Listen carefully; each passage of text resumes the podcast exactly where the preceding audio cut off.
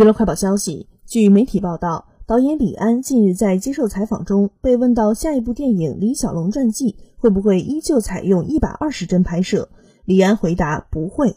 据了解，李安导演的《卧虎藏龙》于二月十七号开始在北美重映，上周末拿到十七万美元，排名第十六。李安说自己执导《卧虎藏龙》时四十五岁，刚好处在中年危机。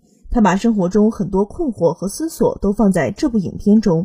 他坦诚，这是他职业生涯拍的最辛苦的作品。他不会再操控这样规模的项目了，原因很简单，我太老了。